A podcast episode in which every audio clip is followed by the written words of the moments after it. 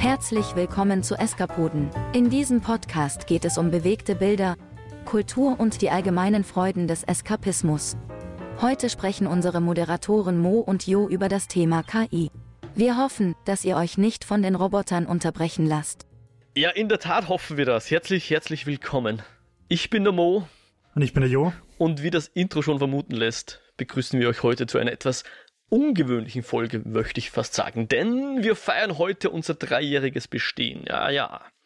Und da erlauben wir uns sozusagen immer ein bisschen vom üblichen Thema abzuschweifen ja, und ein paar andere Dinge zu besprechen, die sonst vielleicht nicht so gut im Podcast passen. Vielleicht aber auch doch mal schauen. Wir nehmen uns jedenfalls sämtliche Freiheiten heute heraus und ich persönlich nehme mir außerdem heraus, meiner Lust nach Kofferworten zu frönen und deswegen heißt diese Eskapode auch S-Carniversary. Und S-Carniversary kann man natürlich nicht schreiben ohne die Buchstaben K oder I oder um es englisch zu halten, A oder I. Es funktioniert in beiden Sprachen, ja. Denn das ist Potsblitz. heute unser Aufhänger. Potsblitz indeed. Das ist unser Aufhänger. Künstliche Intelligenz, Artificial Intelligence, Deep Learning, Machine Learning, was es da alles so gibt. Das Ganze ist ja so ein bisschen aus dem Jux entstanden. Weil Jo, äh, ich hoffe, ich tue dich jetzt nicht zu sehr outen, aber ich glaube, wir werden heute noch drüber reden. Du spielst dich ja ganz gern mit solchen Dingen. Mit Journey und neuerdings auch der, der Bing-Chat, der sozusagen heute auch unser dritter Gast ist, wenn man so will. Der uns ja auch schon das schöne ja. Intro äh, vorgetragen hat oder zumindest geschrieben hat. Vorgetragen hat es dann etwas anderes, ein, ein Text-to-Speech-Algorithmus. Ja. Ähm, genau. Ja, Entschuldigung. Dazu stehe ich auch, auch wenn es viele Gegner von, von Midjourney gibt, auch in unserem Freundeskreis. Ähm, ja, ich habe großen Spaß mit diesen KIs. Ich finde sie unglaublich faszinierend. Gleichzeitig natürlich äh, sehe ich sie auch äh, kritisch. Zusammengefasst bin ich der, der es, und das ist basiert ist auf einer wahren Tatsache, einer Arbeitskollegin letzte Woche ein flammendes Plädoyer gegen KI gehalten hat wie moralisch verwerflich und ethisch fragwürdig das nicht alles ist, nur um dann bei der Kaffeemaschine schon wieder 20 Prompts reinzuklopfen. Also. ja, genau. Also Disclaimer natürlich, das Ganze wird jetzt definitiv unter den, unter ein Meinungsaustausch werden, ja. Und nicht wissenschaftliche Diskussion hier. Ähm, wer wissen will, wie sowas genau funktioniert und so weiter, es gibt sehr gute und teils auch sehr lange YouTube-Videos und Artikel dazu wir werden uns in solchen derlei Dingen nicht er, er, ergehen. Genau, also die, der, die Idee war eigentlich die, wir haben uns Themen überlegt für unsere, unsere Jubiläumsfolge, für das Ask Anniversary und dann habe ich eben, oder was das du, ich weiß es nicht mehr, haben wir gesagt, frag mal einfach den Chat, den Chat-GPT, beziehungsweise mittlerweile ist es ja in Bing inkludiert, da kann ich jetzt im Browser äh, die Bing-App äh, nutzen oder den Bing-Chat oder wie auch immer das jetzt genau heißt. Und das haben wir getan. Und ich meine, so richtig toll waren jetzt die Vorschläge noch nicht. Man muss dann immer so ein bisschen nachfragen und so. Aber ich habe mir dann gedacht, oder wir haben uns gedacht, Entschuldigung, ich rede mal in der Ich-Form, aber es ist natürlich ein gemeinsames äh, Ding gewesen, dass wir uns das ausgedacht haben. Wir haben uns gedacht, dieser Aufhänger rund um diesen Textbot, äh, Chatbot und ChatGPT und, und künstliche Intelligenz, das nehmen wir jetzt einfach und, und laufen damit und schauen mal, wo uns das hinführen wird, ja. Weil wir haben ja jetzt, was letzten Samstag, glaube ich, ähm, real, real, äh, echte Geschichte jetzt ganz kurz. Ich war mit meiner Frau beim Jo und seiner Frau zum Kaffee und Kuchen eingeladen, was man halt so macht am Wochenende, wenn man vorhat, demnächst in Pension zu gehen. Was ah, wir, glaub du glaubst, wir gehen auch in Pension. was man hofft, demnächst in Pension zu gehen. Will sagen, wir sind alt, äh, und sehr erwachsen und, und treffen uns zu Kaffee und Kuchen. Und da war das Thema schon und wurde schon diskutiert. Und ich habe mich halt schon bewusst zurückgehalten in der Hoffnung, dass wir vielleicht heute noch das ein oder andere Fass aufmachen können dazu. Und ja, schauen wir mal, wo uns das hinführen wird, weil es gibt, glaube ich, sehr spannende Themenfelder. Und ich glaube, das Schöne dran ist ja, man kann das aus so vielen Facetten betrachten, ja, und das, das macht es auch so ein bisschen, wie soll man sagen, gleichzeitig so ein Free-for-all, weil jeder hat eine Meinung dazu.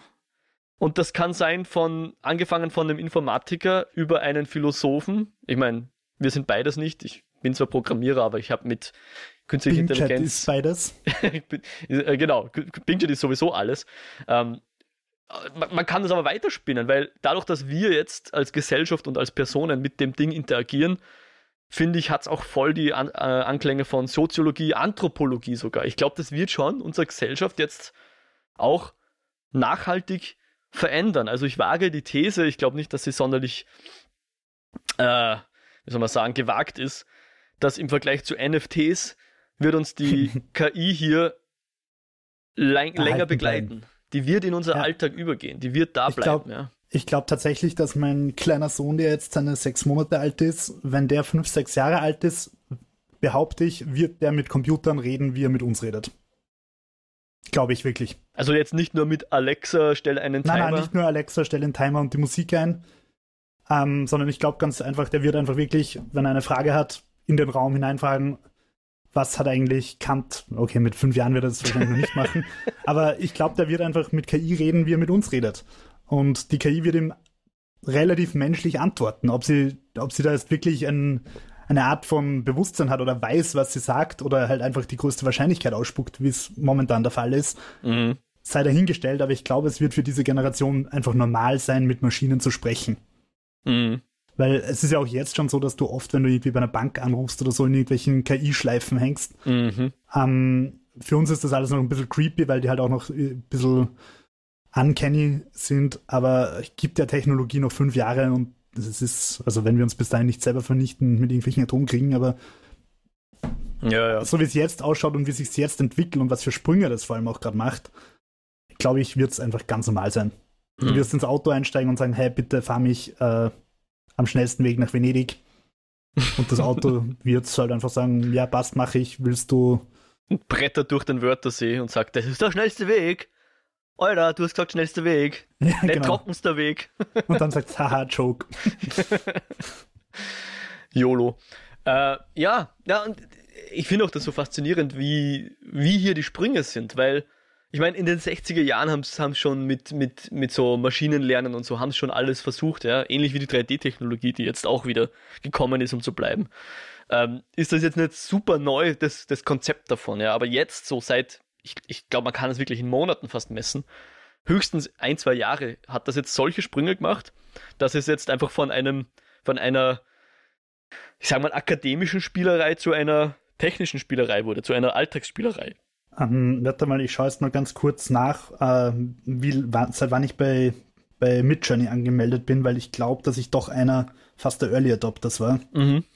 Ähm, also jetzt nicht in der allerersten Welle, aber ab dem Zeitpunkt, wo man, doch, ich bin sogar noch äh, reinkommen mit Einladung. Ganz am Anfang bist du nur mit Einladung reinkommen. Mhm. Ähm, ich bin angemeldet seit, ja, sagt's mir nicht, aber ich kann sagen, dass ich, seit ich angemeldet bin, 6870 Bilder generiert habe. Okay, ja, aber was würdest du jetzt messen? Ist, ist ein Jahr circa, oder? Oder wie lange? Ja, ungefähr ein Jahr. Ich glaube, ja, so circa vor einem Jahr, glaube ich, hat das ja. Ganze begonnen. Genau, das sind dann diese DAL-E's und, und Stable Diffusion und so weiter alle aufgekommen. Ey, relativ gleichzeitig. Ich meine, das ist, glaube ich, so ein bisschen, das Ding hat wahrscheinlich schon jahrelang Entwicklungsvorarbeit gehabt und dann hat der, jemand den ersten Schritt gemacht und das an die Öffentlichkeit gebracht und gesagt, so, ich lasse da jetzt Leute drauf. Ähm, und dann ich, mussten die anderen so ein bisschen nachziehen wahrscheinlich, oder? Ich, also ich glaube, ich glaube, ähm, ich habe nämlich vorher dann nochmal ein Video dazu auch angeschaut, das ich gern verlinken würde, mhm. von Vox, also mit V geschrieben. Mhm. Diesem YouTube-Channel, die immer ganz coole Infotainment-Geschichten haben. Ähm, genau, nicht der Fernsehsender Vox. Genau. ähm, und, und die erklären halt so ein bisschen auch die Geschichte und auch, wie das im Detail funktioniert. Also falls wir danach kurz drüber sprechen, in dem Video wird es halt wirklich schön auch erklärt mit Grafiken, wie, wie diese Bildgenerierung, Bildgenerierung funktioniert. Mhm. Aber die Idee war prinzipiell, dass sie Bildern, dass sie dem Computer gelernt haben, Bilder zu analysieren, wie es halt in Überwachungskameras ist und so weiter. Ähm, also, dass der, dass der Computer sagt, oh, auf dem Bild ist ein Vogel und ein Mensch und ein Auto. Also, dass der, das Bild zu Text war der Ursprung und dann ist irgendwer hergegangen und hat gesagt, hey, kann man das nicht irgendwie umdrehen? Mhm. Das, und, und Dafür haben es dann halt jede Menge sehr, sehr große Datensätze braucht und so weiter. Aber worauf ich jetzt hinaus wollte, ich glaube 2017 rum war dieser, dieser große Sprung, wo sie auf die Idee gekommen sind, dass sie auch Text zu Bild machen könnten und nicht nur Bild zu Text. Und ähm, das war am Anfang irgendwie, waren das ganz, ganz, ganz, ganz kleine Bilder, irgendwie so 32 mal 32 Pixel. Und mittlerweile kannst halt, äh, ja, relativ easy auf, auf Full HD generieren. Ist nur noch eine Frage der Rechenkapazität, oder? Ja, wie, also, wie, wie ja. groß man rechnet, ja. Und, und wir sind ja jetzt, also ganz groß ist natürlich, ich würde sagen, Midjourney war irgendwie und DAL-E 2 waren die großen Dinge, die irgendwie vor einem Jahr ungefähr in allem Munde waren, wo es eigentlich einfach Text zu Bild war. Auch wenn es es schon gegeben hat, aber wirklich groß ist einfach jetzt ChatGPT in, letzt, in den letzten Monaten aufkommen, weil es einfach irgendwie die Matura schafft und Just-Prüfungen schafft und so weiter. Mhm. Äh, ist natürlich auch nicht das einzige. Ähm, auf derselben Technologie basierend ist jetzt eben Microsoft mit Bing Chat daherkommen, Mhm. die übrigens auch im Edge-Browser ihre eigene äh, äh, Text-zu-Bild-Engine jetzt auch drin haben oder halt KI. Ähm, und die haben auch, also Microsoft hat auch gesagt, sie werden das jetzt in alle Office-Anwendungen integrieren und Ja. das wird das Leben einfach verändern. Wenn ich einfach im Word schreibe, äh, lieber Mo, alles G und dann sagt Bing Chat einfach, guter zum Geburtstag, bla bla bla bla bla und fertig. Mhm. Und, und, ähm, aber das ist ja noch nicht der Schluss der Fahnenstange. Es gibt ja jetzt auch Text zu Video, es ist auch gerade im Kommen. Da hat es jetzt gerade dieses Video gegeben, wo irgendwie Harry Potter als Modeschau. Ganz schräges Ding. Äh, Ganz super schräges weird, Ding, ja. super weird. Ähm, also, Aber das war eine Werbung von einer Modemarke, oder? ja, ich kann den Namen nicht aussprechen, drum spare ich ihn mir jetzt. Aber ja, eine große bekannte Modemarke, wo sie da drüber äh, oder aus dem Video irgendwie Harry Potter generiert haben. Wenn man das googeln will, Runway wäre da gerade so eine, so eine KI, die da in Richtung Video geht. Gibt auch eine Gratis-Testversion, habe ich ehrlicherweise noch nicht ausprobiert. Äh, dann, wo auch in, also wo es natürlich auch rumforschen, ist Text zu 3D-Objekten Mhm. was natürlich für Leute, die zum Beispiel jetzt Videospiele machen oder so, auch ziemlich revolutionär werden dürfte, sobald es halbwegs gut funktioniert. Wenn ich dann halt nicht irgendwelche armen Schweine sechs Monate lang Bäume generieren lasse, damit sie dann irgendwann in The Last of Us ein Level füllen können, sondern halt einfach der KI sagt, hey, mach mir jetzt bitte 20 verschiedene Bäume als 3D-Objekte. Mhm. Ähm, und, und so mit Stühlen und so simplen Objekten kriegt es das schon relativ gut hin mittlerweile. Also äh, wieder so eine Sache, gibt dem Ding noch zwei Jahre und du wirst relativ hübsch eine neue Lara Croft wahrscheinlich haben.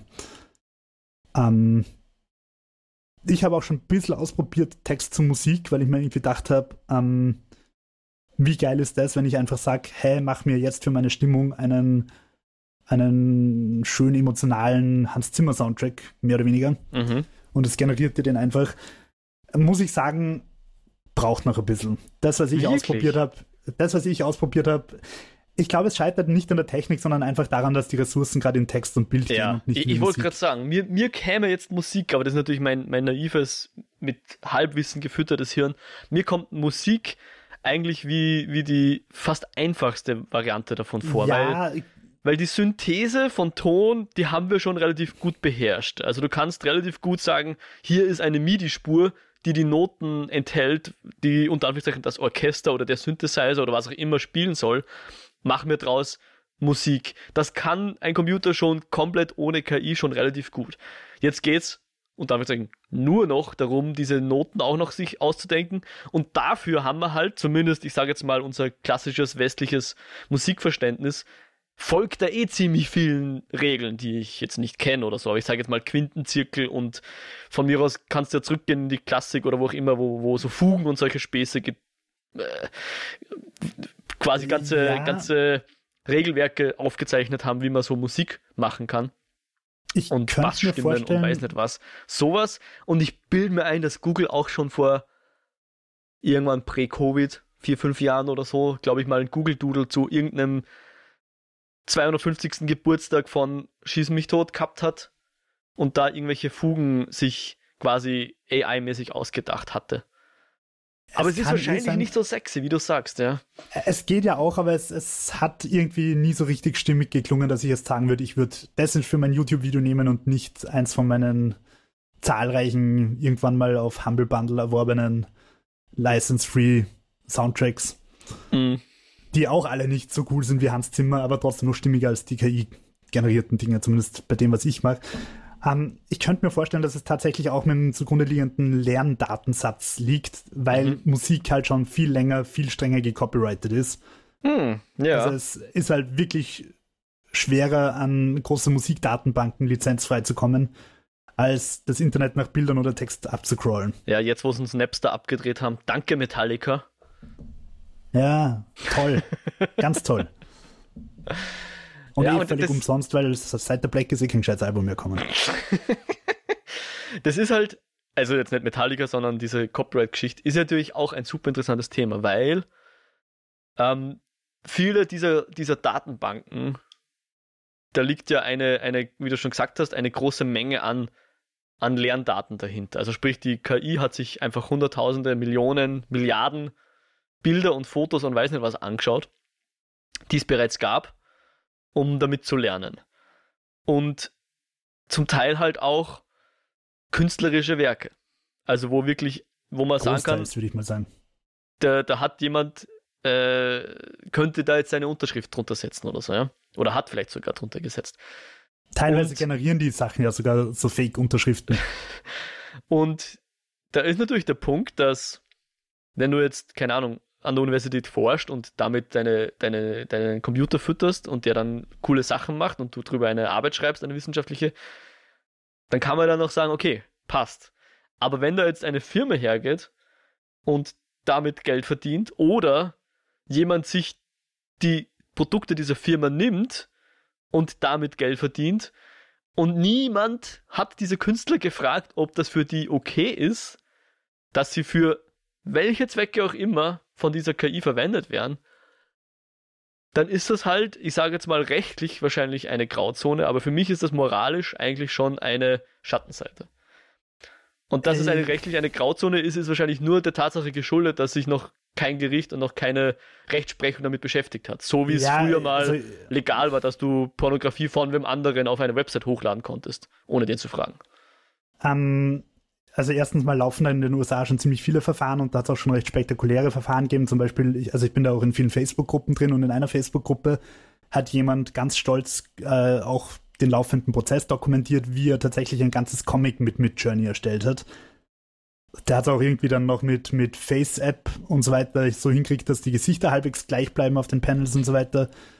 Und der hat, also der hat wirklich den, oder vielleicht war es auch eine Frau, bin mir gar nicht sicher, diese Person hat den kompletten Prozess mit dokumentiert und auch immer geteilt und viel Zuspruch bekommen und hat dieses Comic dann ähm, eintragen lassen, also halt schützen lassen. Mhm.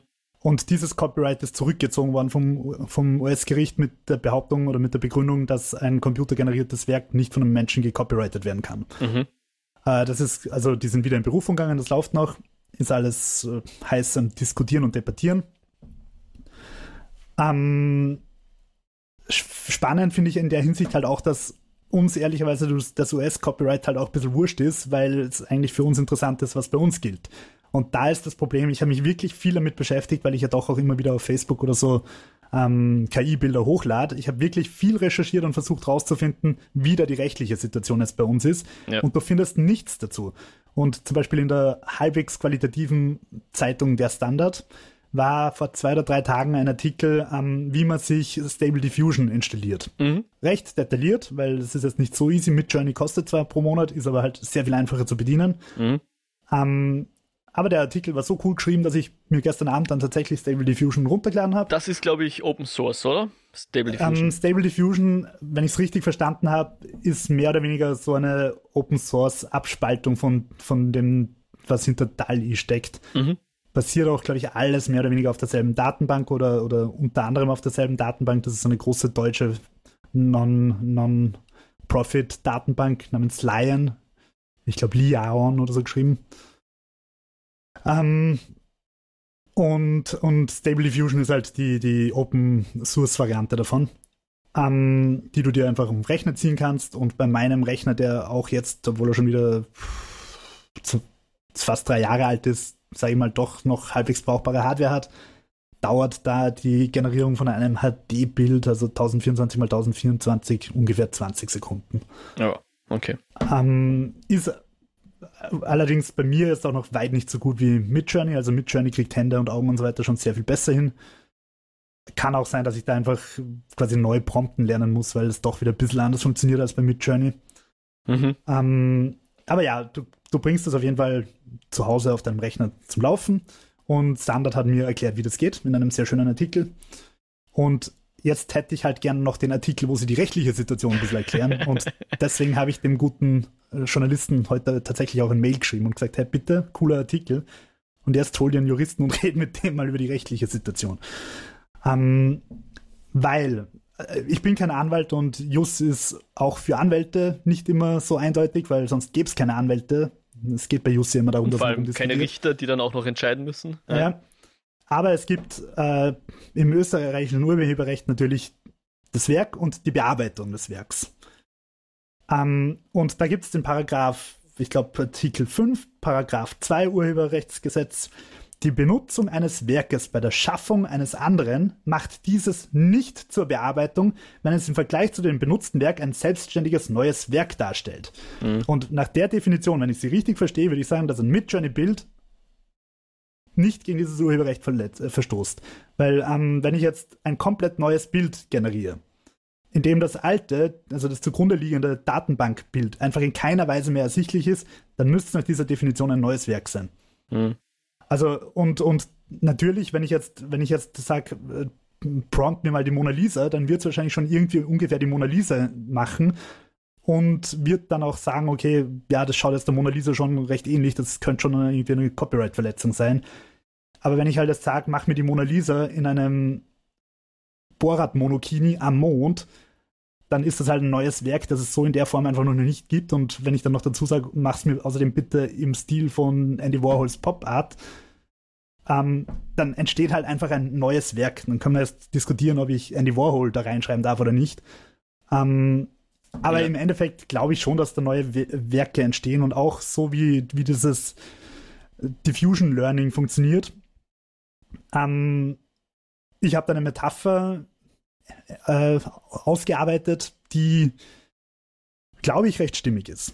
Also okay. stell dir vor, du hast, äh, stell dir vor, du hast die Mona Lisa und ein Foto von einer Banane. Und jetzt verbrennst du beides zur Asche und legst aus der Asche dann von mir aus die Mona Lisa, die eine Banane hält. Mhm. So ungefähr funktioniert das Ganze. und jetzt ist halt die Frage, ist das eine Copyright-Verletzung, wenn ich aus der Asche ein neues Bild mache. Hm. Ich, ich weiß ja gar nicht, ob das so für die, für die meisten Leute so das Entscheidende ist. Also ja, klar, rechtlich, da werden sich Gerichte rechtlich, damit rechtlich. viel beschäftigen, ob und was hier jetzt Copyright, wie das anzuwenden ist. Aber ich glaube, für viele KünstlerInnen ist halt, glaube ich, eher das Problem, dass unabhängig davon, was rauskommt, dass sich jemand ihrer Kataloge bemächtigt hat. Diese Kataloge, wo auch immer die jetzt herkamen, auf eine Weise verwendet hat, die für die nie in Ordnung war. Ja? So als würdest du in ein Museum gehen und dort alles abfotografieren und dann ein eigenes Museum aufmachen, wo du die, äh, die abfotografierten Werke dann ausstellst oder sowas. Keine Ahnung. Ja, ich weiß nicht. Das war jetzt eine ja, ja, On-the-Fly-Metapher. Ich, ich, ich, verstehe absolut die, die, die moralischen Bedenken, absolut. Mhm. Ich bin ja durchaus auch ein Mensch, der selber auch gern zeichnet und, und mal bastelt, malt und so weiter. Mhm. Ähm, und ähm, und wir schätzen ja halt auch die KünstlerInnen nicht nur wegen eines bestimmten Werkes, was man sich an die Wand hängt, sondern dafür, dass sie einen eigenen Stil ausgearbeitet haben. Und das ist natürlich jetzt noch viel diffuser, ähm, pun not intended, Stable Diffusion und so, was jetzt ein Stil ausmacht und, und besonders macht und so weiter. Aber das ist ja das, was dann viele auch machen, dass sie sagen, mach mir A, B, C im Stile von Möbius, über den wir schon geredet haben. Gut, Möbius ist jetzt, glaube ich, schon tot, kann sich also eh nicht mehr wehren, sagen wir mal, aber vielleicht sein Nachlass, keine Ahnung. Aber wenn ja, jetzt theoretisch jemand, muss er 75 Jahre tot sein. wenn jetzt jemand den coolen neuen aufstrebenden Künstler einfach so easy äh, kopieren kann, sage ich jetzt mal, ist das halt irgendwie auch nicht so geil, ja. Und Na, absolut nicht geil. Also ein schönes Beispiel und das kann, glaube ich, auch jeder Mensch gut nachvollziehen, ist zum Beispiel Greg Rutkowski, ein, ein polnischer Künstler, der so im Bereich Magic-Karten und Fantasy und wahrscheinlich äh, Dragon Age, Concept Art und so weiter recht erfolgreich ist. Also der macht kurz zusammengefasst Bilder von Rittern und Drachen, sehr schön, mit Photoshop und wird halt an seinem Bild wahrscheinlich auch seine 50 bis 100 Stunden sitzen. Und Stable Diffusion oder halt Midjourney macht Greg Rutkowski Rutkowski-Bilder halt in drei Sekunden. Ja. Und der ist bekannt dafür, dass er erst gerade von einer Talkshow in die nächste tourt und sich dort beschwert, völlig zu Recht, dass wenn man seinen Namen googelt, nur noch Bilder kommen, die nicht er gemacht hat. Mhm. Und das ist, verstehe ich natürlich voll, dass es ein Anfakt, wenn er seinen Namen googelt und dann kommen nur noch AI-Bilder. Ähm, und da, da muss man definitiv auch was irgendwie dagegen machen. Und soweit ich weiß, für die nächste, fürs nächste ähm, DALI-Modell können sich Künstler, glaube ich, aus der Datenbank auch schon rausnehmen lassen. Also du kannst dich eintragen lassen, dass du rausgenommen wirst. Ähm, und über kurz oder lang wird es auch auf solche, auf solche Modelle rauslaufen, beziehungsweise glaube ich, dass Midjourney mittlerweile, bei Midjourney hast du ja immer vier Bilder und das, das dir gefällt, mit dem arbeitest du dann weiter. Also ich glaube tatsächlich, dass Midjourney von sich selbst auch weiter lernt. Mhm. Ähm, von der Interaktion mit den Usern. Ja, muss ja, man klar. eigentlich richtiger klar, sagen. Klar. Ja. Ähm, aber ja, also die, die, die Copyright-Problematik ist definitiv da. Oder, oder die, die, die ethische Problematik, weil, weil rechtlich ist es eben, wie gesagt, schwierig mhm. und wahrscheinlich auch nicht eindeutig. Und, und ich glaube nur einfach, es wird sowohl auf der rechtlichen Seite als auch auf der ethischen Seite nicht mehr weggehen. Also, Nein, die, das ist Pandoras Büchse, die ist offen, die, du kriegst die Katze nicht mehr in den Sack. Und ich glaube, dass, also warum ich glaube, dass der Aufschrei von der Kunstwelt, von der jetzt gar nicht mal so 100% gerechtfertigt und skandalös ist, wie sie immer tun, ist, weil es tatsächlich in dem Bereich nicht so gut funktioniert, wie es die Leute gern hätten. Also wenn du jetzt beim Film äh, äh, Concept Artist bist oder, oder Matte Paintings machst oder so, ähm, dann wird die Vision, dann kommt der Regisseur zu dir und sagt, ich hätte gern eine, in der, einen, ein Meer, ein stürmisches Meer und am Horizont eine Insel mit drei Bergen und dem Eisenbahnverkehr. Und wenn du das promptest, wird es wunderschöne Bilder ausspucken, aber nicht das, was der Regisseur haben will. Nicht das, was der Auftraggeber haben will. Dafür brauchst du einfach noch den Menschen, weil es einfach zu ungenau ist. Es kommt immer oder fast immer was Schönes raus. Es ist wirklich nicht schwer, was Schönes rauszukriegen. Aber es ist schwer, was Schönes rauszukriegen, was du haben willst. Mhm. Und, und ähm, ich glaube eher, dass es drauf rauslaufen wird, dass Künstler, die sich jetzt nicht beleidigt irgendwie den Kopf in den Sand stecken, dass die einfach irgendwann beginnen werden, dieses Teil auch sinnvoll zu nutzen, zum Beispiel für Arbeiten, die mir am Arsch gehen. Mhm. Ähm, sprich, wenn ich zum Beispiel jetzt ein Character-Konzept oder so mache, dann zeichne ich mit Liebe dieses Character-Konzept und lasse mir einfach den Hintergrund von Midjourney reinknallen. Mit mhm. In-Painting oder so. Ja. Und, und damit erleichtert sie auch Arbeit und damit ist es eigentlich auch nur eine Erweiterung von Sachen, wie zum Beispiel jetzt Autofill, das Photoshop doch schon seit mehreren Jahren kann. Mhm. Ja, ich glaube, das ist ein guter Punkt. Äh, ich weiß nicht mehr, was genau deine Worte waren, aber Zeugs, was mich nicht interessiert, so die, die langweilige Arbeit oder so weit. Das ist ja auch was, was auch in anderen Teilen von technologischen Fortschritt oft kommt, so, das klaut unsere Jobs. Und ich möchte dann unbedingt nochmal zurückkommen zur Kunst, weil ich da schon ein wesentlich negativeres Bild auch auf die Verwender habe von Midjourney und, also nicht dich jetzt, Jo. Doch, doch, beleidigen mich, mach mal. Da möchte ich dann nochmal drauf rauskommen. Aber ich finde schon auch philosophisch sehr interessant, warum wir eigentlich immer Angst davor haben, dass uns jemand die Arbeit abnimmt. Nämlich die Arbeit, die eh keinen interessiert. Ich sage jetzt nicht, ähm, also ich glaube, wie du schon sagst, die, die Concept Artists, sie werden nach wie vor gebraucht und die, die können es nach wie vor am besten. Und auch äh, einen Film zu machen, wird so schnell nicht gehen, wenn überhaupt überhaupt alles, was, was Innovation hat. Auch da, ich möchte nochmal zurückkommen zur, zur Kunst, aber was ich kurz sagen möchte ist, ich würde das irgendwie gerne haben, dass unsere Gesellschaft das mehr akzeptieren kann, dass Arbeit nicht unbedingt was Erstrebenswertes ist. Dass wir uns eigentlich nicht unbedingt darüber definieren, welchem Broterwerb wir nachgehen, sondern dass, wenn diese ganze geschissene Arbeit, die eh keiner machen will, irgendwann von Robotern und Computern gemacht wird, man die Sachen wieder aus dem Selbstzweck machen kann, ja. Ja, voll. Äh, Dass das eigentlich was Schönes ist, eigentlich was Erstrebenswertes ist, vielleicht auch ein, ein, ein Silberstreif im Horizont ist. Ja, stell dir mal vor, du bist Programmierer und soweit ich weiß, also irgendwo habe ich mal gelesen, dass 50% beim Programmieren Fehlersuche ist. Stell dir vor, du haust einen Code rein, der dir Spaß macht. Oh, ich mache einen Code für dieses geile neue Weltraumteil und wie das den Kurs zum Mars korrigiert und dann hast du halt irgendwo einen Codefehler drin, weil du irgendwann müde geworden bist. Und anstatt dass du dann über 700 Millionen Zeilen Code drüber gehst, lass einfach die KI mhm. drüber rennen, die dir sagt, wo was unstimmig ist. Ja. Wird wahrscheinlich auch noch ein bisschen brauchen, aber. Äh, nicht mal so. Also Entwickler gehen schon her und interagieren mit Chats. Also ich glaube, dass nächstes Jahr, ich glaube nicht, dass Programmierer komplett abgelöst werden, ähm, aber ich glaube, dass es tatsächlich für gewisse Sparten oder bestimmte Jobs innerhalb dieser Branche, glaube ich, wird es sowas geben wie AI-Wrangler, die den ganzen Tag nur mit AI interagieren, so als wäre die AI ein, ein Junior-Entwickler, der quasi an die Hand genommen werden muss, dem man sagen muss, was es zu tun hat, aber das recht brav macht, ja, und, und man wird, und das, das ist was, was heute schon Leute machen, die sagen, hey, ich habe jetzt einen Algorithmus geschrieben, aber bitte schreib mir dafür Tests. Also in der, in der, in der Programmierung macht man oft, schreibt man Tests, die das überprüfen, was ich gerade gemacht habe, sodass, wenn ich was an dem ändere, was ich gerade gemacht habe, und die Tests laufen lasse, ich mir sicher sein kann, dass ich nichts kaputt gemacht habe. Ja? Mhm, ja. Manchmal schreibt man sogar zuerst die Tests und schreibt dann erst das Programm, solange bis die Tests alle funktionieren. Ja? Mhm. Wurscht. Äh, ja, und, und genau solche Sachen kann uns also, diese äh, KI abnehmen. Und es gibt schon Code-Editoren. Entschuldigung? Ergänzend helfen und Richtig. Nicht, ja. Genau, die blöden Sachen halt machen, die eh keiner machen will, ja, wie du sagst, die buggen und Fehler suchen und Tests schreiben.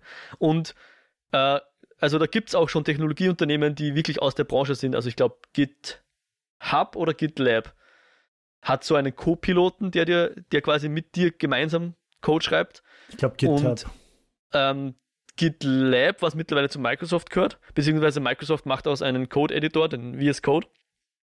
Die werden das jetzt auch nach und nach alles integrieren, ja. Das wird kommen. Und das ist wahrscheinlich etwas, was uns tatsächlich auch Arbeit abnehmen wird. Also ich bin ja Programmierer.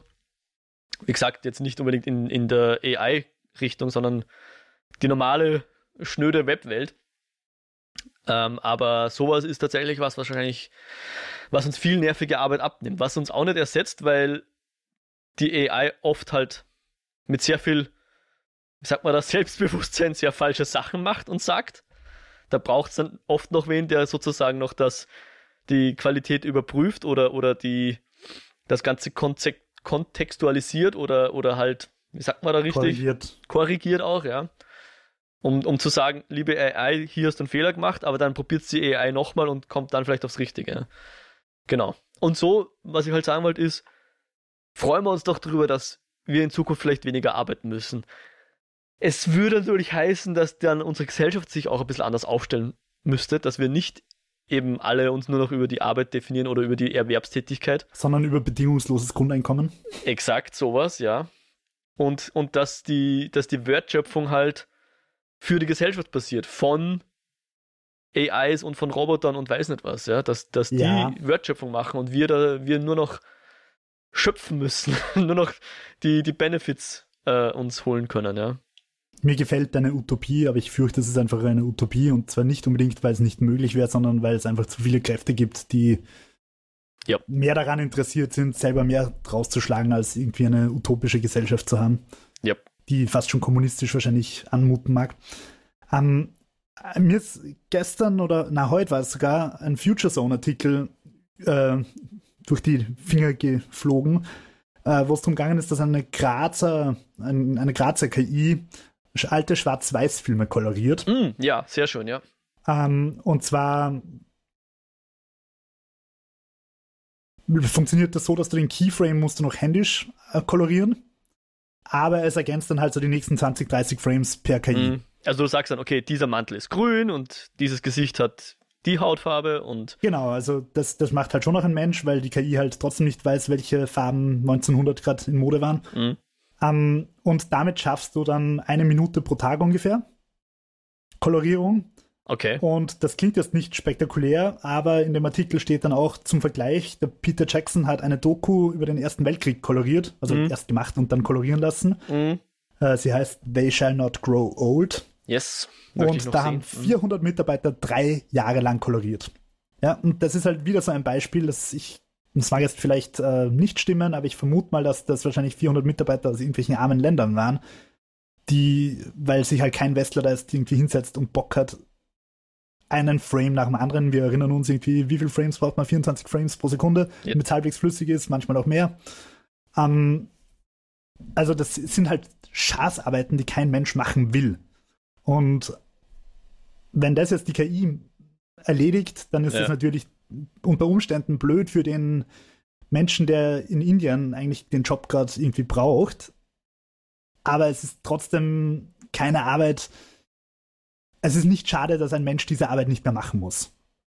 Es ist schade, genau. dass ein Mensch den Job verliert, aber es ist nicht schade, dass ein Mensch diese Arbeit nicht mehr machen muss. Und ich glaube, der Harari hat in einem Buch geschrieben, äh, dass es einfach Jobs gibt, wo es nicht schade ist, wenn die wegfallen. Also ja. Zum Beispiel, wenn, wenn, wenn du stimmst mir also zu mit meiner Utopie, möchtest du ja, sagen? Es ist, ja, ich, ich stimme dir zu. Ich glaube nur nicht, dass sie realistisch ja, ist. Ja, ich fürchte auch. Ähm, also die Supermarktverkäuferin, der Supermarktverkäufer, der irgendwie dort steht und ein, ein kaputtes Kreuz kriegt, weil er in einer schlechten Position da die ganze Zeit. Äh, oder die Regale steht. einräumen muss oder die, sonst ja, irgendwas. Ja. ja, Regale einräumen wird die KI wahrscheinlich nicht so schnell erledigen. Boah, aber, aber ja, da brauchst du halt auch noch Maschinen, die dann noch. Aber das, Wurscht, ja. du halt. Ich meine, es gibt. Nein, KI nicht, einfach, aber Roboter und derlei. Aber ja, ja. Entschuldigung, ich wollte. Aber es gibt, es gibt Checkout, Self-Checkout-Kassen bei IKEA und bei Spar und bei diversen Supermärkten. Und auch, wie gesagt, es ist schade, dass der Spar dann halt drei Mitarbeiter, Mitarbeiterinnen weniger beschäftigt, okay? Weil's, weil da einfach drei Leute dann einen anderen Job brauchen. Aber es ist nicht schade, dass diese Arbeit ersetzt worden ist. Ja. Und ich würde mir weil, wünschen, dass diese Leute dann einfach sich kreativ betätigen können. Dass die genau, eine Band aufmachen und ein Künstlerkollektiv und dort den ganzen Tag nur, weiß nicht, Bilder malen. Punk-Rock-Songs gegen Punk künstliche ja, Intelligenz machen. Von mir aus, ja genau. Was, was, was, was halt Menschen machen wollen, wenn sie nicht arbeiten müssen und trotzdem überleben können. Ja. Und, und da denke ich mir halt, warum ich halt auch nicht ganz so mit den, mit den ganzen Künstlern auf, auf Artstation und so weiter, die ja dann eine Zeit lang alle so No-AI-Bilder auf der Profilseite gepostet haben. Warum ich da nicht ganz so sympathisiere, ist, weil ich tatsächlich glaube, dass ChatGPT das sehr viel gefährlichere Tool ist. Es ist unglaublich cool und ich nutze es gern, aber es macht de facto schon relativ viel meiner Arbeit relativ gut. Und ähm, ich denke mir einfach, gib dem Ding noch zwei Jahre und bei uns im Büro braucht man halt statt vier Leuten nur noch eine Person.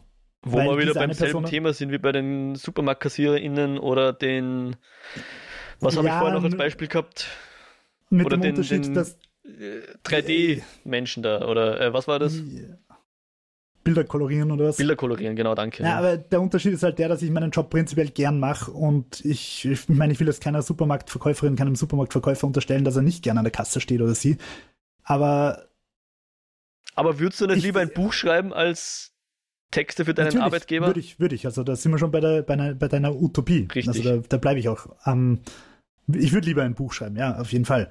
Ähm, nur, ich glaube, dass ChatGPT oder Bing Chat oder was auch immer Potenzial hat, deutlich mehr Jobs zu vernichten oder grundlegend zu verändern, als es die Bildgenerierung hat, weil die Bildgenerierung mm, okay. dafür einfach noch zwar immer schön ist, aber immer ein völlig zufällig hingewürfeltes ja. Ergebnis ist und kein zielgerichtetes. Und wenn ich jetzt zu einem meiner Lieblingscomiczeichner gehen würde und sagen würde, lieber Herr Marini, zeichne mir bitte Harley Quinn, die gerade Batman verprügelt, dann werde ich von ihm das sehr schön kriegen in seinem Stil und viel Geld dafür zahlen.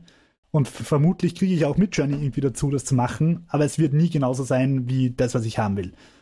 Und ähm, während halt hingegen ChatGPT so Sachen wie Presseaussendungen gut kann, es kann Social Media Texte machen, es kann Werbetexte schreiben. Ich, ich kann Bing Chat sagen, hey, mach mir bitte jetzt fünf Werbeslogans für Schuhmarke XY und es wird dir fünf relativ plausible Schuhmarken-Werbeslogans hinknallen. Ähm, ich kann Drehbücher für Werbespots mit dem Ding erstellen. Ich kann ähm, Übungszettel für Sprachunterricht. Ich habe lange Deutsch unterrichtet. Ich kann in drei Sekunden einen Übungszettel für Adjektivendungen erstellen. Gut, ich muss da als Mensch nochmal kurz drüber gehen und schauen, ob das halbwegs stimmt, weil die KI halt manchmal auch einen kompletten Blödsinn macht. Aber trotzdem kostet mich die Erstellung eines Übungszettels dann fünf Minuten und nicht eine Dreiviertelstunde, wie es zu meiner Zeit noch war. Mhm. Und, und das birgt natürlich einerseits Gefahren, andererseits hat es unglaubliche Chancen, weil stell dir vor, du hast jetzt irgendwie in einer idealen Welt, sagen wir mal, zwölf Kinder in der Schulklasse, Ist natürlich nirgends der Fall, aber sagen wir mal. Und du gibst denen einen Übungszettel, den du am Vortag erstellt hast, dann wirst du niemals alle abholen können. Aber wenn ich in derselben Dreiviertelstunde für jeden von denen einen, einen individuellen Übungszettel erstellen kann, wo ich auf ihre Interessen eingehe, dann kriegt der Mo halt einen Übungszettel zu Star Wars und die Schulkollegin XY kriegt einen Übungszettel zu Star Trek. Biologie so. oder mhm. Star Trek oder was auch immer. Also du könntest halt viel individueller auf die, auf die Lernerfahrungen der Schüler eingehen oder auf die, auf die Realitäten der Schülerinnen und Schüler. Mhm. Beziehungsweise die Schülerinnen und Schüler können es selber machen, könnten es theoretisch. Schüler sind faule Schweine, aber theoretisch kann das Kind auch daheim sagen, Ma, ich verstehe das mit der Wahrscheinlichkeitsrechnung noch immer nicht. Bing Chat, erklär's mir bitte nochmal und gib mir Übungsbeispiele dazu. Und die sind unendlich geduldig, ja. Und Bing Chat wird dir das in zwei Jahren perfekt machen. Und ähm, ja, also ich glaube, dass so ziemlich jeder Job, der mit einer Tastatur zu tun hat, sehr viel gefährdeter ist als die Künstler, die vor ihren Zeichenpads sitzen.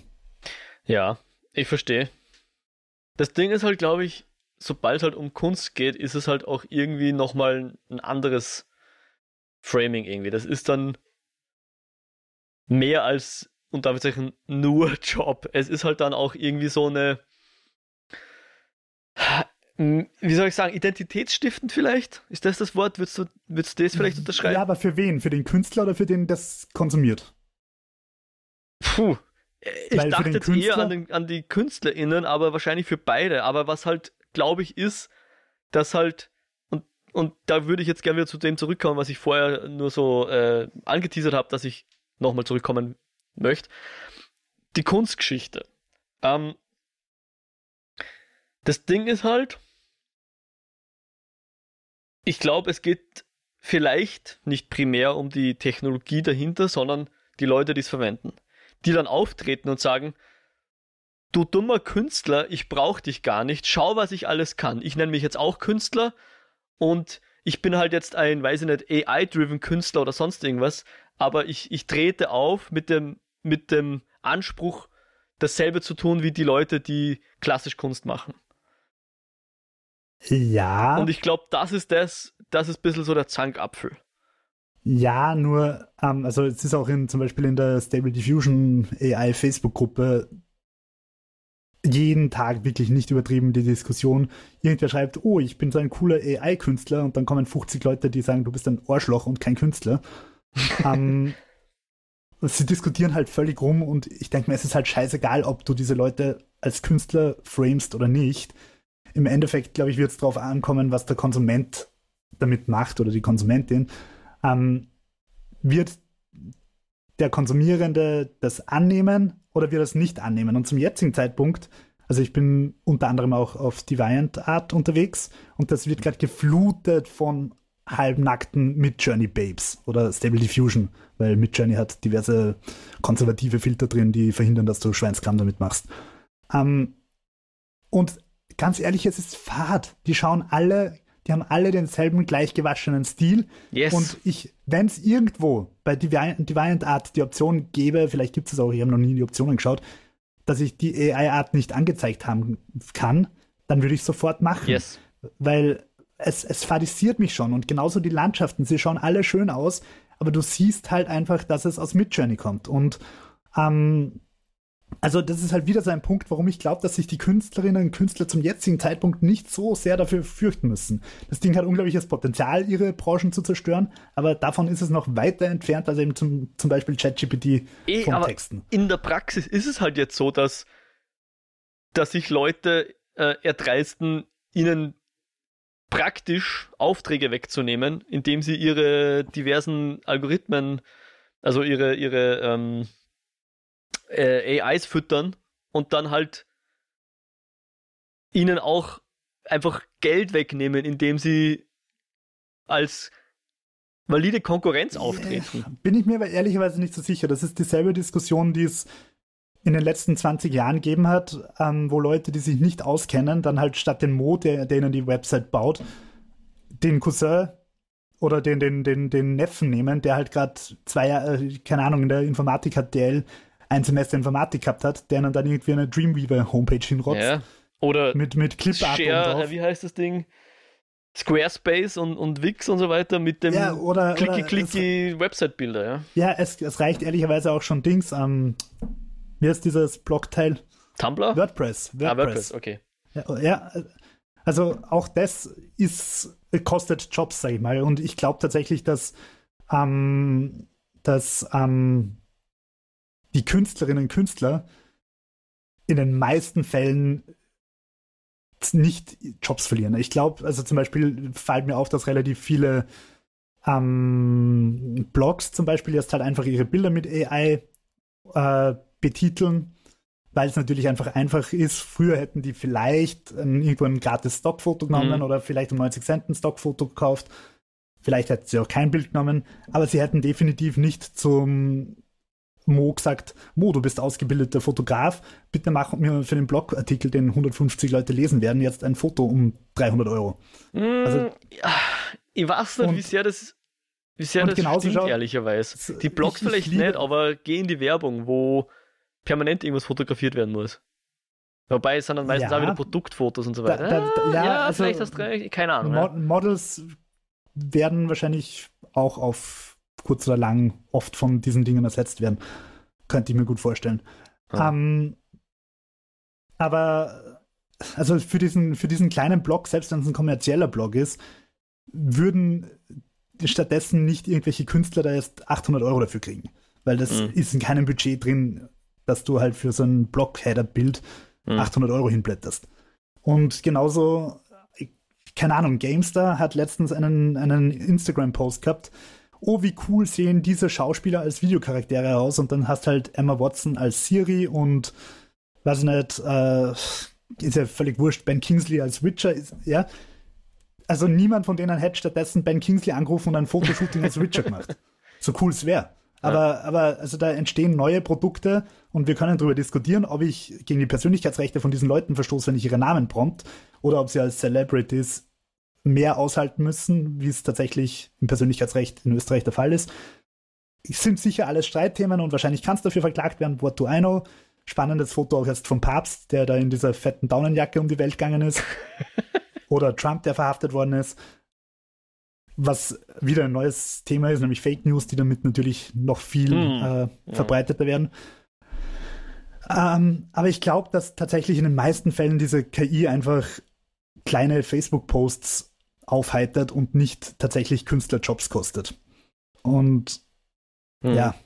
Wollen wir es hoffen, dass das einfach ganz in der Praxis einfach tatsächlich nicht dazu führt, dass die KünstlerInnen ihr Dasein mehr fristen können. Was und, mir und halt, halt, ja.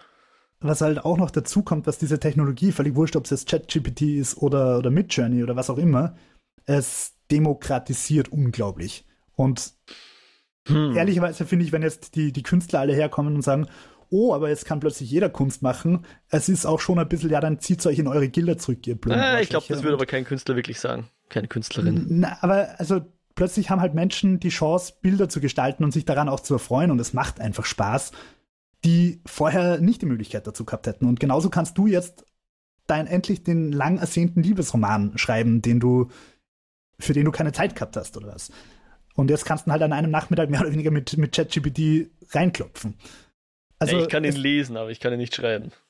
Naja, du kannst schon relativ gut Vorgaben machen. Also ich habe tatsächlich Aha. schon einige so Short Stories. Okay, also so, ich sag mal, Fanfiction und sowas kann man dann sehr gut damit machen. Very easy. Also total einfach.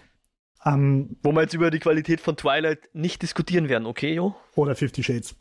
das ja mal einfach, ja, Fanfiction von Twilight war ursprünglich.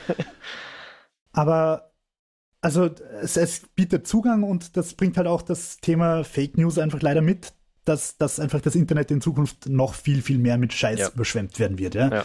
Jetzt brauche ich trotzdem noch irgendwie eine albanische Trollfabrik, um irgendwie eine Website aufzusetzen, die halbwegs plausibel ausschaut und dann irgendwie rassistische Scheiße verbreitet. In Zukunft wird das halt ein Typ in einer halben Stunde machen können. Mhm. Und da bleibt irgendwo erst bei mir wirklich die naive Hoffnung, dass dadurch vielleicht mehr Bewusstsein dafür entsteht. Dass die Leute einfach wissen, okay, du kannst keinem Bild und keinen Text mehr glauben und dass damit vielleicht der blaue Haken von der New York Times doch wieder ein bisschen mehr Relevanz kriegt. Dass, dass, es, dass die Leute vielleicht halt wirklich wieder anfangen, auf Quellen zu vertrauen, wo sie wissen, das ist nicht komplett der allerletzte Rotz, weil du einfach nichts mehr glauben kannst, was im Internet der daherkommt. Blaue Haken, den ein Tech-Billionär der New York Times weggenommen hat. Genau, ja, ich weiß, das ist schon wieder veraltet, aber. Naja, wollen wir es hoffen. Mein, mein, wie soll ich sagen, der, der positive Twist, den ich der ganzen Kunstgeschichte abgewinnen kann, ist halt, die Kunst kann ohne diese KIs auskommen, die KIs aber nicht ohne die Künstler. Weil wenn es keine Künstler gibt, dann dreht sich die im Kreis. Dann wird es dann nie eine Innovation geben. Und wenn, mhm. dann kommt die auch nur durch Menschen. Aber die ist dann auch extrem begrenzt, glaube ich. Aber die Kunst wird nie vom Impressionismus zum Kubismus von selbst kommen. Sondern die kann halt 100.000 Picassos einlesen und dann den 101. ausspucken, aber sie wird nie von Monet zu Picasso kommen. Das wird sie nicht schaffen. Oder was auch immer jetzt der nächste große Kunststil ist, ja. Ich, kennst du den Film äh, Exit through the Gift Shop? Nein. Der ist super gut und ich komme wirklich so oft wieder auf den zu denken, weil, und zwar das ist, ich sage jetzt mal, eine Dokumentation. Da geht es um einen Franzosen, der nach LA zieht. Er ist irgendwie so über einen Cousin irgendwie so ein bisschen in der Street Art Szene äh, ist er interessiert zuerst und versucht und begleitet die dann erstmal so mit der Kamera und, und filmt die dann irgendwie. Und irgendwann ja, wird es so ein bisschen Selbstläufer und er möchte selber Street Art machen und so weiter. Und irgendwann trifft er dann zufälligerweise auf Banksy. Und ähm, der Banksy. Den echten Fragezeichen? Der, genau, der halt äh, nur anonymisiert in dem Film auftaucht. Also schon der echte, oder wie? Ja. Das heißt kein Scherz. Ja, der echte Banksy. Und der, den begleitet er halt so ein bisschen, so, okay. rennt ihm halt nach, ja, eifert ihm nach und rennt ihm nach. Und irgendwie so, um, um den irgendwie loszuwerden, lasst halt der Branksy so irgendwie so sagen, ja, mach halt selber Street Art oder sowas, ja. Und er fühlt sich natürlich dann berufen dazu, Street Art zu machen. Und hat dann ein alter Ego, das Mr. Brainwash heißt, und macht einfach die absolut, macht einfach Derivate von Street Art slash Pop Art. So richtig mhm. 0815 fade Street Art. Aber verkauft das um tausende Euros. Mhm. Und das ist halt so ein, ähm, eine Betrachtung des Kunstmarkts natürlich. Naja. Und Wie dieses ganzen äh, Exit, Exit, through the Gift Shop. Shop. Der ist okay, jetzt sicher spannend. schon mindestens 10, eher 15 Jahre alt. Und ich habe vorher Dokumentation gesagt, ich glaube, es ist eine Mockumentary. Ich glaube, okay, dass ja. dieser ganze Mr. Brainwash, aber man weiß es nicht, dass auch der ein, ein, eine erfundene Figur ist und nur ein Hoax von Banksy ist, um quasi der ganzen Kunstwelt wieder mal einen Spiegel vorzuhalten mit was für einen bescheuerten, schlechten Street Art er die Leute abcashen kann, ja. Ähm, aber man weiß es nicht. Auch das. Ja, hat es nicht zwischen Banksy und irgendeinem anderen so ein Battle gegeben, die sich gegenseitig immer so übergraffitiert haben? Boah, das weiß ich nicht, aber. also Banksy die immer so das, das, Werk des anderen ergänzt und über, übermalt haben und so und halt was Neues draus gemacht haben. Das mag sein, aber das ist wahrscheinlich dann sogar was, was beide sozusagen als sportlichen Wettkampf sehen wahrscheinlich, oder? Keine Ahnung. Oder vielleicht, wie du sagst, du hast wirklich beides der Banksy. genau. Aber dieser Mr. Brainwash, das ist halt für mich jetzt auch so ein bisschen das. Der hätte das niemals selber draufkommen können, wenn er nicht auf den Schultern von Giganten stehen würde. Und das ist für mich halt genau dasselbe mit diesem AI-Art. Wenn da nicht jemand 100.000 Banksys eingescannt hätte, dann hätte niemand den Prompt machen können in the style of Banksy. Das stimmt und wie gesagt, das ist in der Style. Ich, ich versuche es eigentlich zu vermeiden, dass ich Schauspielernamen und, und, und, und Künstlernamen verwende. Um, ähm, aber ist das nicht trotz alledem auch wieder so ein bisschen die The Simpsons Already Did It Geschichte? Ich meine.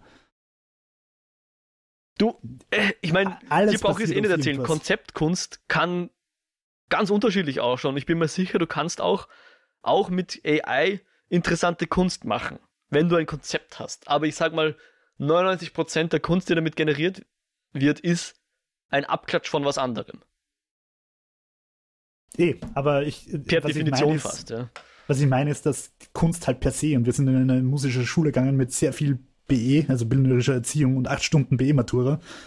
Ähm, wenn ich dort was gelernt habe, dann, dass jede Kunst entweder der Abklatsch von der anderen Kunst ist oder die Gegenbewegung zu der Kunst, dass sie gesagt haben, wir machen jetzt das genaue Gegenteil, weil ihr scheiße seid. Ja. Das ist die Kunstgeschichte seit 200 Jahren. Und das ist halt für mich aber trotzdem eine Form von Innovation. Ja? Entschuldigung, ein, seit 2000 Jahren eigentlich. Noch länger wahrscheinlich. eine bewusste Entscheidung, etwas weiterzuentwickeln oder eben dagegen zu arbeiten oder sonst irgendwas. Und das ist was, was Stable Diffusion mit Journey und Wally nie machen werden. Ja, ja, aber dann, dann ist die Frage, ob überhaupt die Betrachtung, ob das nicht trotz, also das ist mein spontaner Gedanke, ob das nicht Äpfel mit Birnen vergleichen ist, weil, und ob man dann halt nicht wieder sagen muss, eigentlich ist mit Journey nur der Pinsel und die Farbe und ähm, es kommt eigentlich schon wieder auf den Menschen an, der halt bewusst sagt, okay, ich finde die Mona Lisa ja cool, aber ich würde sie viel cooler in Neon Cyber Cyberpunk finden. Und dass das nicht wieder dieser typische Prozess in der Kunstwelt einfach ist, oder in der, in, in der Kulturwelt, sag ich mal, dass ich jetzt einfach auf irgendwas reagiere und es neu und anders mache. Und, und ob dann halt mit Journey nicht einfach nur das Tool ist, das ich verwende. Vielleicht. Das ist wahrscheinlich jetzt eine äh, Diskussion, wo man wahrscheinlich keine richtige oder falsche Antwort ist. Ich meine, das ist dasselbe, wie wenn du sagst, ist ein blaues Quadrat Kunst? Eh, aber ich bin der Ansicht, dass es als Kunst ist. Ja, ich um, auch, nur falls es nicht klar war. Das war jetzt ein, Antwort, ein, ein sarkastische Antwort, Nachäffung von. Ja, na, die Antwort an den Menschen, der sagt, ja, das kann ich auch, dann mach's. Yep. Und wenn du es schaffst, dass du das um drei Millionen verkaufst, Gratulation. Ja, und wenn du es vor 50 Jahren gemacht hättest und der Erste gewesen wärst, dann hättest du das auch verdient, dass du alle, alles Preis dieser Welt bekommst. Heutzutage das, halt nicht mehr. das trifft halt irgendwo auch auf ChatGPT und, und Midjourney zu. Dann mach's doch. Wenn es das so, wenn, wenn, mach's. Nutze es, verwende es zu, zu deinem Vorteil, zum Besseren oder zum Schlechteren oder wie auch immer. Oder lass es. Nur, also ich glaube ich glaub tatsächlich, was einfach die falsche hm, oder was nicht falsch, die, die dumme Entscheidung ist, ist beleidigt zu sein und sagen, oh mein Gott, da ist jetzt eine neue Technologie da, die taugt mir aber gar nicht. Ich glaube, wir werden alle lernen müssen, damit zu leben. Wir werden halt, wenn wir bei der Bank anrufen, mit einer KI reden, wir werden, wenn wir Immobilien suchen, die von einer KI zusammenstellen lassen, die uns halt einfach Vorschläge macht. Wir werden, äh, es wird unser Leben einfach ganz maßgeblich äh, verändern und vereinfachen wahrscheinlich in vielen Fällen und wahrscheinlich auch komplizierter machen mit Fake News und so weiter. Mhm. Und es wird Jobs kosten unter Umständen. Und es gibt ungeklärte Copyright-Fragen. Aber es wird nicht mehr weggehen. Und und, und zum Beispiel ein anderes Thema noch, das natürlich, das wir gar nicht angeschnitten haben, dass diese Dinge auch einfach oft gebiased sind und plötzlich super sexistisch und rassistisch sind und falsche, äh, falsche äh, Schönheitsideale zum Beispiel verbreiten. Also mhm. da gibt es ja auch das Beispiel, wenn ich sage Beautiful Woman, dass dann halt irgendwie 90% eine weiße blonde Frau rauskommt. Mhm. Ähm, also da, es, es gibt ganz, ganz viele Themen, die, die man streiten kann, die, die nicht cool sind. Aber eins wird es sein, es wird nicht weggehen, es wird bleiben. Und wir werden lernen müssen, damit umzugehen. Das denke ich auch. Und das Bitterste ist, wir müssen irgendwie hoffen, dass das alles Bahnen nehmen wird, die für die meisten Leute in Ordnung sein werden. Und das wissen wir halt echt nicht. Bei mir, sorry, es ist jetzt schon recht lang, aber mir fällt gerade noch ein Gegenbeispiel ein, nämlich YouTube. Ja. YouTube war damals, wie es angefangen hat, 2004, 2005 rum, eine Copyright-Hölle. Und auch ich habe damals zum Beispiel Dawn of the Dead von Zack Snyder zusammengeschnitten mit Zombie, mit dem, mit dem Lied, einfach zusammengeschnitten. Und das war damals einfach gang und gäbe, dass Leute Filme zusammengeschnitten haben, mit irgendwelchen Liedern kombiniert haben und so quasi eigene Musikvideos gemacht haben und so weiter. Vor allem mhm. auch mit Animes und so. Und das war einfach eine fröhliche, copyright-freie Welt und alle haben auf Copyrights geschissen. Und dann ist halt Google gekommen und hat gesagt, so meine Freunde, jetzt aber mal richtig und jetzt fliegt alles und wird alles gekickt, was gegen Copyrights verstoßt. Ja, nicht Google, sondern große Konzerne, aber ja, also andere große Konzerne. Na, sicher. Google, Na, die Universals und weiß nicht was haben halt gesagt, Google, wenn ihr das nicht. Ja, ja, aber, aber Google hat, äh, vorher war YouTube halt eine kleine Firma und denen war es halt wurscht Aha, irgendwie. Ja. Und dann war es halt irgendwann groß und dann haben halt die Firmen gesagt, so jetzt aber nimmer. Ja. Und ähm, lustigerweise hat also das Ganze ist dann rechtlich geregelt worden, also eigentlich nicht rechtlich, sondern von der, von der, von der Wirtschaft. Ja. Also eigentlich hat die Wirtschaft sich das selber so hingebogen, dass es passt hat. Richtig. Also so Selbstkontrolle mehr oder weniger. Und erstmal alles flaggen, was vielleicht ein Copyright-Verstoß ist. Und dann ja. lag es an den Leuten, dass sie dagegen ankämpfen mussten. Ne? Oder es an den Copyright-Verstöße sind bekanntlich das Schlimmste. Ja. Neben Brüsten vielleicht. Aber Und dann hat es aber lustigerweise ein, ein ganz spannender Effekt eingesetzt, nämlich dass plötzlich fast alle Künstler einfach ihre Musik zum Beispiel selber gratis auf YouTube stellen. Ich meine, du kannst jedes, jeden neuen Britney Spears Song, ich weiß gar nicht, ob die Frau noch neue Lieder macht, wurscht, jeder Popstar und auch die meisten Metal-Bands, die ich kenne, haben einfach ihre kompletten Alben auf YouTube gratis. Mhm. Weil es halt trotzdem ohne YouTube auch nicht mehr geht. Das heißt, vorher die Copyright-Verstöße sind halt irgendwie ausgelöscht worden und dafür hast du trotzdem alles genauso gratis wie vorher. Nur, dass es halt erst legal von den Leuten selber hochgeladen wird, von den Künstlern oder von den Studios und, und Publishern. Mhm. Und nimmer von, von Otto aus Oberdrum, der es illegal macht. Nichts gegen dich, Otto. Ja, aber klar, ich meine Remix-Culture und so weiter, das ist alles, glaube ich, nochmal ein anderes, größeres Thema. Vielleicht kann man auch ein, ein Argument irgendwie ins Feld führen, ja, dass das dass Midjourney und derlei, dass das Remix ist und so weiter. Keine Ahnung. Ich, ich würde das Argument jetzt, glaube ich, nicht machen, weil mir kommt vor, da ist nicht, das ist eine andere Denke dahinter. Das ist nicht Remix, sondern das ist, keine Ahnung, ich weiß es nicht. Ein, ein, ein Pseudo-Schaffensdrang, ja. Ja, das, also was bei Midjourney, was ich so spannend finde, und das auch in diesem Vox-Video, wo ich dir den Link schicken werde, bitte zum Verlinken, dass dass du ja trotzdem, also die, die Prozesse, die dahinter stecken, sind trotzdem unglaublich spannend, weil wenn ich jetzt. Oh, definitiv. Weil ja. wenn ich jetzt ein Bild, eben nehmen wir das Bild von einer Banane, sagen wir, das liegt auf einem braunen Tisch, die Banane, und das Bild ist getaggt mit Banane, dann weiß die KI ja noch immer nicht, was die Banane ist und was der Tisch ist und dass die Banane gelb ist und gekrümmt und der Tisch braun und flach. Ja. Und das heißt, du brauchst trotzdem schon mal einen riesen Datensatz an verschiedenen Bananenbildern. Eine Banane hängt am Baum und eine Banane liegt am Tisch und eine Banane wird ins Müsli geschnitten. Ja. Und aus diesen Bildern muss die KI dann trotzdem lernen, was zur Hölle die Banane ist. Und Wann kann endlich die KIs Captures lösen? Dann sind wir alle froh. Na, und das, das Interessante ist, in dem Vox, ich, ich hoffe, die Zahl stimmt das noch, ähm, dass, dass die KI dann neue Texte generiert für sich selber die für Menschen gar nicht mehr nachvollziehbar sind. Also die KI verknüpft dann diese Bilder und, und gibt dem Ding quasi neue Adjektive, die Menschen gar nicht verstehen. und, und das ist, finde ich, total spannend. Also er findet Vokabular sozusagen. Mehr oder weniger. Also das sagt sie dir natürlich nicht, aber im Hintergrund rechnet die KI mit jeder Menge Verknüpfungen, die für Menschen absolut nicht nachvollziehbar sind, wo du nicht weißt, mhm. warum die KI der Banane jetzt diesen Tag gibt oder diese Eigenschaft, die für uns nichts bedeutet aber die, für die KI muss halt irgendwie erkenntlich sein, okay, eine Banane ist gelb, weich, manchmal grün, äh, kann geschält werden, ist meistens gekrümmt. Also es sind einfach total viele Informationen, die die KI aus unzähligen Bildern selber trotzdem noch irgendwie zusammenkriegen muss. Sehr schön, ja. Na, es ist ein spannendes Thema, sicher.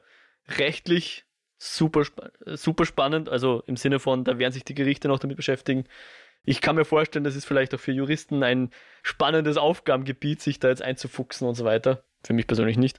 Aber klar, auch die Technologie dahinter, die ist super spannend, ja, die ist auch beeindruckend, ja. Also, das kann, glaube ich, niemand bestreiten, dass das, was Midjourney und derlei machen, dass das beeindruckend ist, ja. Rein von dem technischen Standpunkt aus ist das, finde ich, extrem beeindruckend. Aber ja, ein Thema, wie du sagst, wird uns noch begleiten.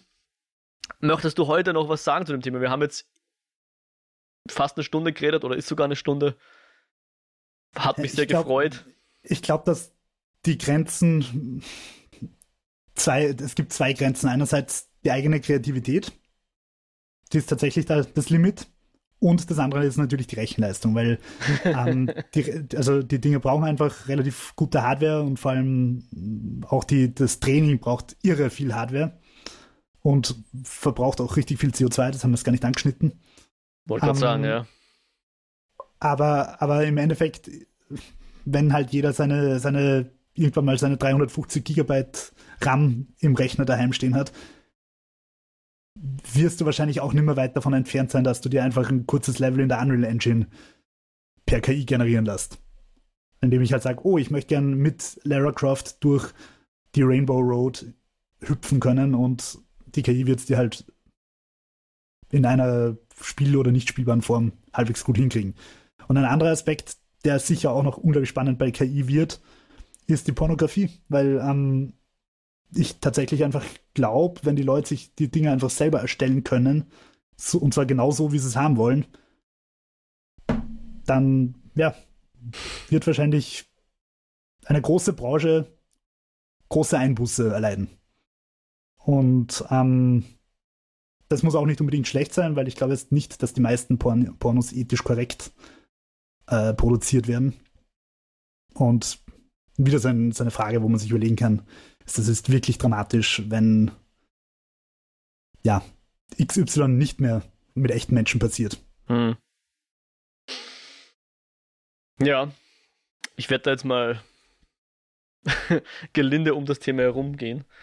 Erstmal nicht kommentieren, aber ja, äh, extrem weites Feld. Ich habe es eh eingangs schon erwähnt. Ich glaube, da kann man, da wird, da werden und wurden viele Abhandlungen geschrieben. Also jetzt nicht Pornografie, auch das, aber künstliche Intelligenzen, Machine Learning und so weiter, Deep Learning. Das wird noch, das wird uns noch beschäftigen. So viel ist sicher, ja. Aber jo, es freut mich, um jetzt mal kurz die Folge zu beenden, wenn das für dich in Ordnung ist. Es freut ja. mich sehr, dass wir jetzt seit drei Jahren diesen Podcast machen. Um, ähm, und dass wir da immer Themen haben, über die wir sprechen, so wie auch heute. Uh, und da möchte ich auch mal sag, sagen, danke lieber Jo, dass du das mit mir machst und danke liebe ZuhörerInnen, dass ihr uns begleitet. Voll, dem schließe ich mich an. Und wenn ihr da draußen noch irgendwelches Feedback habt oder Fragen oder auch was zur KI sagen wollt, dann könnt ihr uns gerne erreichen und äh, uns schreiben. Zum Beispiel eine Mail. At, äh, Entschuldigung. Auf der Website gibt es auch die Möglichkeit für Kommentare. kinofilme.com slash eskapoden. Wir sind auf Twitter, wenn auch sehr inaktiv, at eskapoden und natürlich für alle Podcast-Bedürfnisse einfach bei den Plattformen reinschauen, Spotify, Apple Podcast oder RSS-Feed. Wir freuen uns wahnsinnig über Empfehlungen an Freunde, Abos, Reviews und derlei. Jo, wo findet mich dich? Boah, ich kann heute schon nicht mehr reden. Entschuldigung. Ja, es ist sehr spät, sorry. Ich habe vorher Computerprobleme gehabt, muss man deswegen nehmen wir viel später auf als geplant, wurscht. Ähm, ja, mich findet man als WhiteRabbit360 auf Twitter und Jo M-A-Y-R Hofer, Meyerhofer auf YouTube ähm, wo ich vielleicht mal ein KI-Video machen werde, wenn ich mir jetzt Runway gratis testmäßig runterladen werde. Ähm, und ich möchte auch noch kurz anmerken, wenn ihr zu faul seid, uns eine E-Mail zu schreiben, könnt ihr die natürlich auch von ChatGPT oder Bing Chat schreiben lassen. Wir freuen uns auf jeden Fall drauf. Ähm, Mo, wo finde ich dich? Ich bin at Mojak auf Twitter und bei mastodon.social. Und wer noch mehr von mir hören will, der kann gerne in den Lichtspielcast reinhorchen. Da bin ich auch dabei. Den findet man auch auf kinofilme.com slash podcast. Und damit verabschieden wir uns, freuen uns auf das kommende Jahr und die kommenden Jahre, die wir diesen Podcast noch weitermachen werden. Hoffen, ihr begleitet uns dabei und seid beim nächsten Mal auch wieder dabei. Und wir hören uns bald wieder. Macht es gut. Also, wenn du recht hast und bald bedingungsloses Grundeinkommen kommt, weil uns Bing-Chat ersetzen wird, dann können wir ja jeden Tag eine Podcast-Folge aufnehmen. Oh ja, Genau, jeden Tag äh, acht Stunden Podcasts aufnehmen. Live Würde mich freuen. Und vor allem okay, viel mehr Zeit zum Filme schauen und Serien schauen und Computerspiele spielen. Schön wär's. Ja, na, ähm, genau. Hoffen wir auf diese Utopie. Ansonsten äh, ergehen wir uns im üblichen Eskapismus. Wenn schon keine... arbeiten gehen, 9 to 5 und. und ja, und, und hören uns dann hoffentlich bald mal wieder. Macht es gut, Baba. Ciao, ciao.